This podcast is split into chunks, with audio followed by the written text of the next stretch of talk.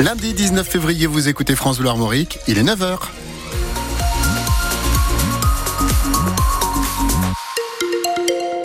Les infos avec Valentin Belleville. Bonjour Valentin. Bonjour Vincent, bonjour à tous. C'est une obligation légale depuis le 1er janvier, mais sa mise en œuvre se fait attendre. Depuis le début de l'année, les collectivités doivent proposer des solutions pour trier les biodéchets. C'est en cours justement dans la métropole de Rennes.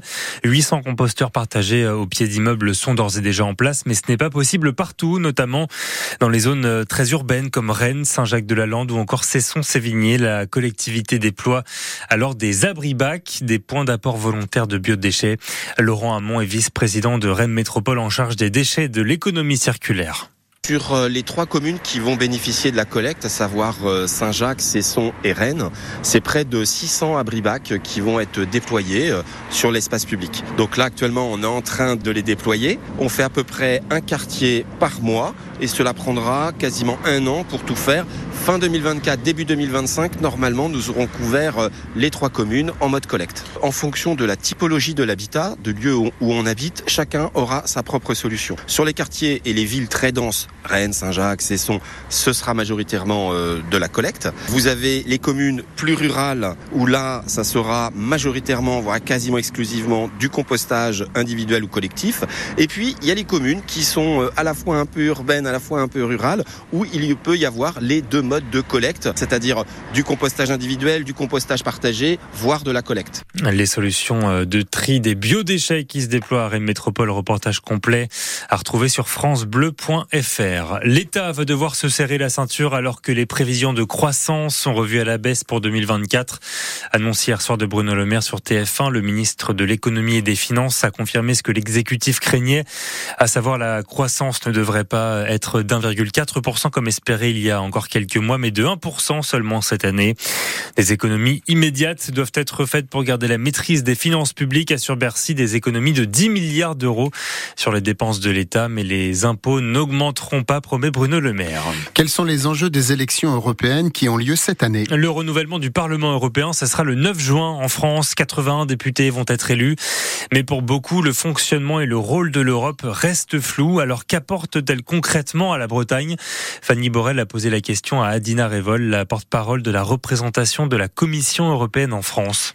L'argent européen euh, pour la région Bretagne, c'est euh, 600 millions d'euros euh, pour la période 2021-2027. Mais surtout, cet argent-là, ce n'est pas du virtuel, c'est du concret. Donc, c'est presque 200 millions d'euros pour les jeunes agriculteurs, parce qu'on sait aujourd'hui qu'il y a un enjeu de renouvellement des générations dans l'agriculture européenne.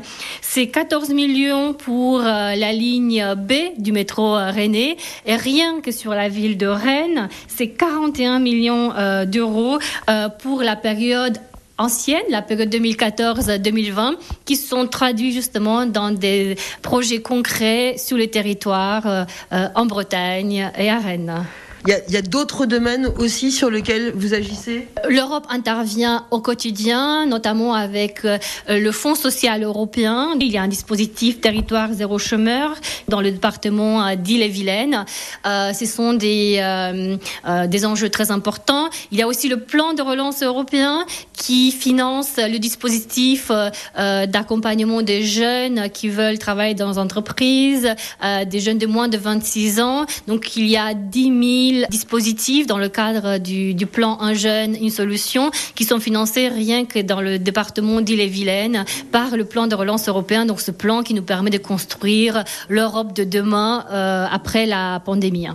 En fait, l'Europe est un peu partout dans nos vies sans qu'on le sache vraiment. C'est pour ça que la Commission européenne et le Parlement européen sont sur le terrain pour parler de l'Europe du concret, pour parler du, du, financement européen qui se traduisent au quotidien dans notre vie. Euh, il y a ma prime Renov, par exemple, aussi, qui nous accompagne et qui est souvent mal connue. Elle est financée à 70% par l'Europe dans le cadre du plan de relance. Rien qu'en Ille-et-Vilaine, c'est 13 000 ma prime Rénov déjà donnée pour la rénovation thermique des bâtiments. Interview menée par Fanny Borel à réécouter sur francebleu.fr. En football, le Stade Rennais continue sa remontée en Ligue 1. Septième du classement ce matin, les Rouges et Noirs vainqueurs de Clermont hier 3-1 à domicile enchaînent avec une sixième victoire consécutive en championnat. De quoi faire passer la désillusion milanaise de la semaine dernière.